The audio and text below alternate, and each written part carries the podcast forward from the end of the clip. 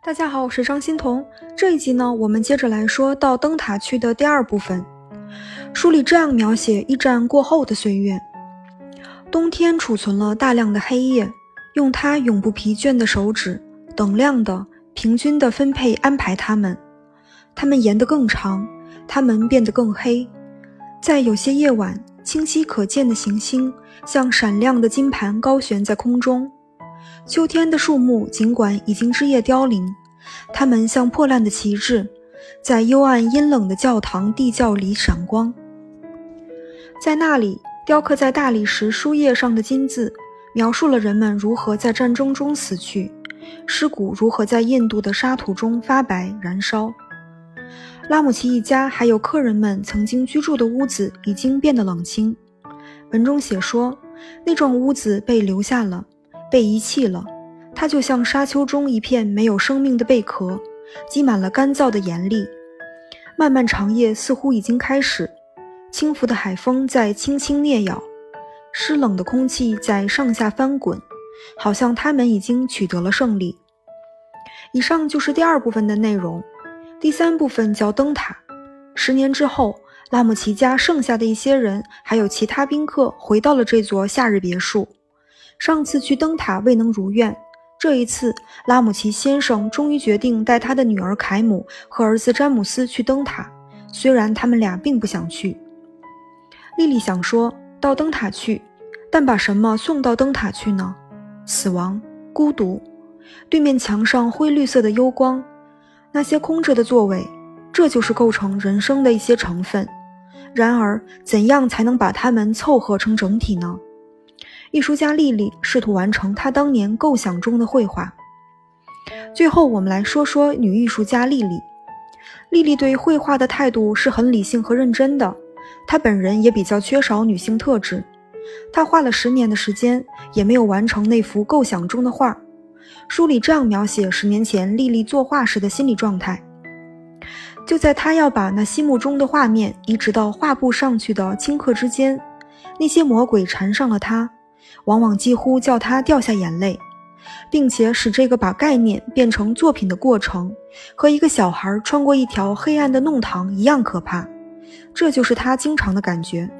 他得和概念与现实之间的可怕差距抗争，来保持他的勇气，并且说：“这就是我所见到的景象。”十年之后，莉莉对拉姆齐夫妇的观念也发生了很大的转变。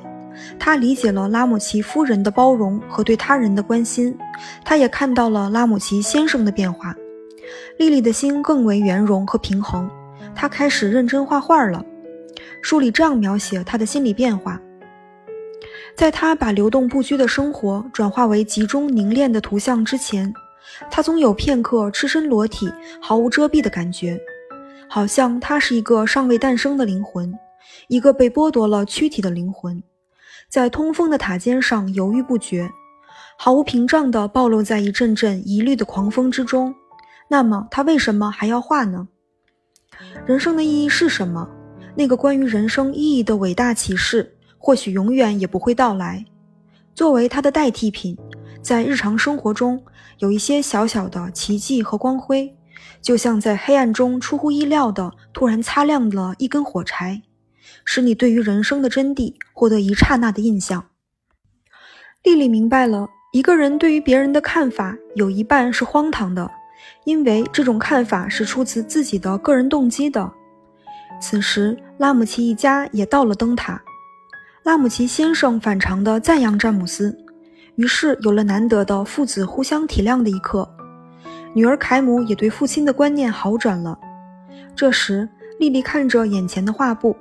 带着一种突如其来的强烈冲动，好像在一刹那间，他看清了眼前的景象。他在画布的中央添上了一笔，这幅构思中的画终于在十年后大功告成了。丽丽明白了，画出心中的所思所想，比获得大众的认可重要的多。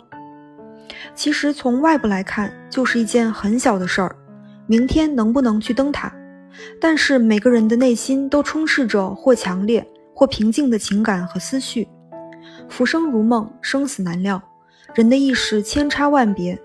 客观时间和心理时间存在巨大的不对等，但最后我们终于和自己也和别人和解了。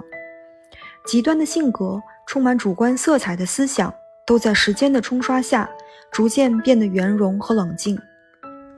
据说拉姆齐夫妇的原型就是沃尔夫自己的父母，女性气质和男性气质的两个典型代表。这两种力量最终在莉莉的绘画中得到了某种象征性的统一。好的，谢谢您的垂听，我们下集再见。